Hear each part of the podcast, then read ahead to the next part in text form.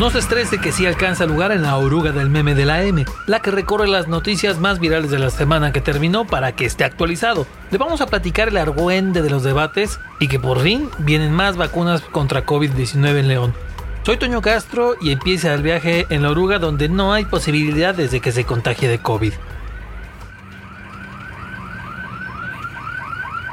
Lunes. No, no era un sueño raro. Ese día en que usted despertó y una de las primeras noticias que vio o escuchó era sobre el concurso de Miss Universo. No, no volvió usted a 1995. Sí, todavía existen esos concursos y nadie se acordaba en lo absoluto de su existencia hasta la noche de domingo y sobre todo durante todo el lunes. Pasa que en la edición 2021 de este concurso la ganadora fue la mexicana Andrea Mesa. Sí, una chavala de 26 años de edad nacida en Chihuahua y digna representante de la belleza mexicana. Claro, con unos 85 metros de estatura. La estatura promedio de las mexicanas es de 1,58.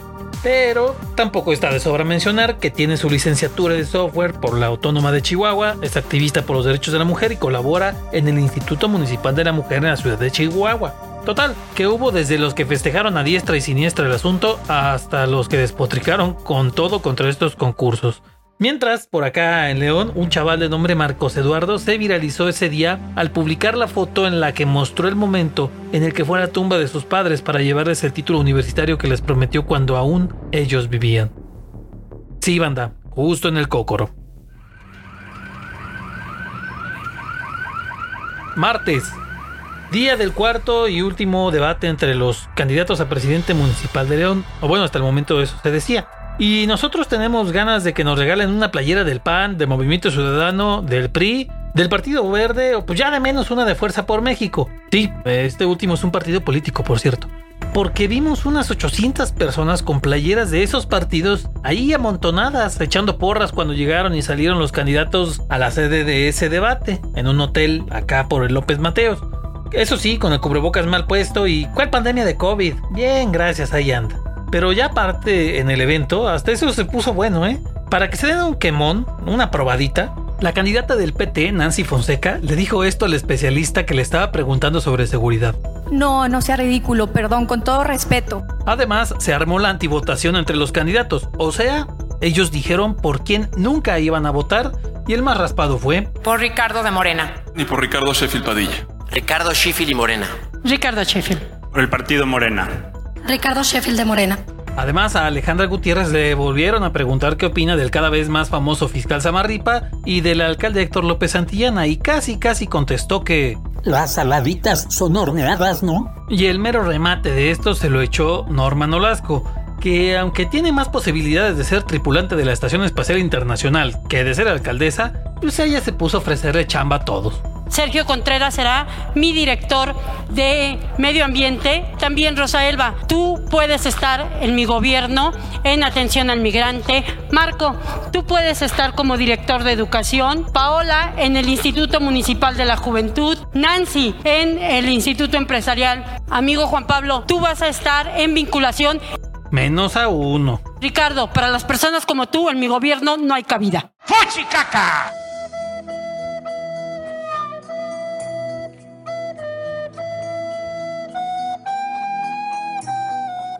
Lo que vino al acabar el bendito debate, ni le cuento, parecía carnaval, todas las porras aperrándose con sus candidatos y bueno, otro milagro de los candidatos en la pandemia. Eso sí, nos conmovió la gran voluntad de los seguidores de Alejandra que hasta rentaron camiones para ir. Ajá, ya mero. Miércoles, los ánimos quedaron prendidos con eso del debate y al día siguiente Sheffield le reclamó a Alejandra por qué no le contestó la opinión del fiscal Carlos Aramarripa y del alcalde Héctor López Santillana. Entonces publicó en sus redes que la retaba a un debate uno a uno. ¿Qué te pasa, Mafly? ¡Gallina! Y para rematar, el candidato morenista juró y perjuró que el debate que organizaron los empresarios había sido montado para que se pudiera lucir la candidata del Partido Acción Nacional haga de cuenta igual de montado que traer a los youtuberos que generalmente cubren las mañaneras de AMLO. Ah, sí, es que se me pasó platicarle eso. Hasta el famoso Lord Molécula y el falso pirata Paul Velázquez andaban aquí en León. Vaya usted a saber por qué tanto interés en venir, pero aquí andaban. Por cierto, ese día, el miércoles, El trago amargo llegó temprano con un accidente de tránsito que muchos vieron y comentaron. Una pareja que iba en moto en el Boulevard Aeropuerto al parecer fue arrollada por un vehículo. Ella se alcanzó a salvar, aunque con heridas graves, pero él quedó debajo del automóvil. Las malas mañas de conductores de autos y motocicletas, no hacer caso de límites de velocidad, no usar equipos de protección, bueno, lo que más nos falla a los conductores leoneses, desgraciadamente se juntó en ese accidente que nos recordó el problema de cultura vial que tenemos pendiente por acá.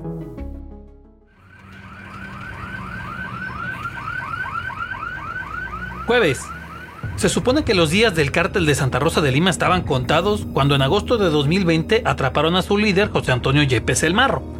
O al menos eso juraron y perjuraron las autoridades esa vez, pero la organización criminal siguió operando en el estado y su capo principal tuvo sustituto y otra vez a atrapar al líder de ese cártel. Pues ese jueves pasó. Agarraron a El Toby. En un comunicado se explicó que lo atraparon en un operativo en Celaya, me lo agarraron bien dormido, eso sí, porque hasta con pantuflas y pijamas salió en las fotos. Pero ya sabe, a los mexicanos nos tienen bien ciscados y varios internautas mencionaron la casualidad de que esto pase en plena época electoral, en medio de dimes y diretes por las alcaldías y las diputaciones. En medio de eso agarraron al Toby, el que era sustituto del marro. ¿Coincidencia? ¡No lo creo! O en una de esas sí, póngale usted que nada más coincidió y ya, usted decidirá. Viernes, seis patrullas a toda velocidad, cinco motopatrullas haciendo maniobras con toda su habilidad, policías desplegando su potencial en una intensa persecución con la adrenalina a tope. El resultado, un peligroso ladrón que en su poder tenía dos desodorantes. Sí, es neta, pasó en Irapuato ese día. Pasa que a un fulano se le ocurrió meterse a robar los dos desodorantes en una farmacia Guadalajara que está en la avenida Ejército Nacional, ahí en Irapuato, en la colonia Las Flores, y se peló corriendo. Los trabajadores avisaron a los de azul y se armó la corretiza. Sí, es cierto, y está bien, una rata es una rata. Y mejor que lo agarren ahorita cuando ya ande aventando suenas mucho peores. Pero de verdad se necesita toda esa movilización para agarrar a ese chavo que seguramente ya estaba hasta grabado en las cámaras de la farmacia. ¿No se supone que hay hartas cámaras en el municipio y hartas cámaras del C5I del estado? También hay helicópteros y drones y que la policía está súper capacitada.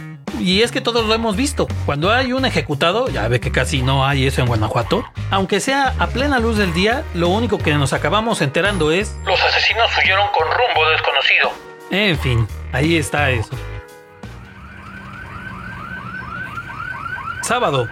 Mucha guacamaya, mucho caldo de oso, mucho chimichurri y mucho campeón de fútbol mexicano, pero ahí está también León entre las ciudades con más asesinatos del país. Y sí, en la lista también están Celaya, Irapuato y Salamanca. Pero en esas ciudades, los asesinatos entre enero y abril de 2021 ya son menos a comparación del mismo periodo, pero del 2020. Y en León es al revés, este año son más uno piensa, bueno, ojalá los agarren y los procesen. Pero ese mismo día, el presidente López Obrador comentó en su mañanera que José Antonio Yepes el Marro, ya ve que se lo acababa de mencionar, había librado parte de las acusaciones por las que lo metieron al tambo. José Antonio Yepes lo exonera de el delito en contra de servidores públicos. El todavía tan famoso Marro va a seguir en el penal del altiplano donde está ahorita, pero mientras ya libró uno de los delitos. Todavía lo están procesando por secuestro y delincuencia organizada y también robo de combustible. A ver si al rato no nos sorprenden con un truco de magia de aquellos y ya no tienen ningún cargo. Ojalá y no. Domingo. Esos leoneses que hace unos 45 años se despertaban los domingos para ser felices viendo la catafixia de Chabelo, ese día se despertaron pero con algo más chido. Dígale, don Jorge, ¿qué, qué ganó? Una maravillosa inyección de vacuna contra COVID-19 de la marca Pfizer para protegerlo contra un cuadro grave de la enfermedad que nos ha mantenido encerrados por más de un año. Llegó lento pero seguro y por fin tendrá su primera dosis. ¡Vámonos ya! Desde la noche del sábado ya se lo habíamos avisado en periódico AM, pero el domingo en la mañana se difundieron los comunicados oficiales para avisar que el martes 25 de mayo se va a empezar a vacunar a los leoneses de 50 a 59 años. Las vacunas se van a aplicar en 15 puntos diferentes y también se van a aplicar a mujeres de más de 18 años que estén embarazadas y que lleven nuevas semanas de gestación. Muchos leoneses se preguntan por las segundas dosis de vacuna para los mayores de 60 años, pero a ellos parece que solo les va a tocar la espantosa X. Pero pónganse vivos porque por ahí nos dijeron que en la segunda quincena del mes de junio es cuando llega para ellos. Por acá nosotros le avisamos. Aquí terminamos la ruta, baja en orden y sin empujones. Lo esperamos la próxima semana para darle otra paseada.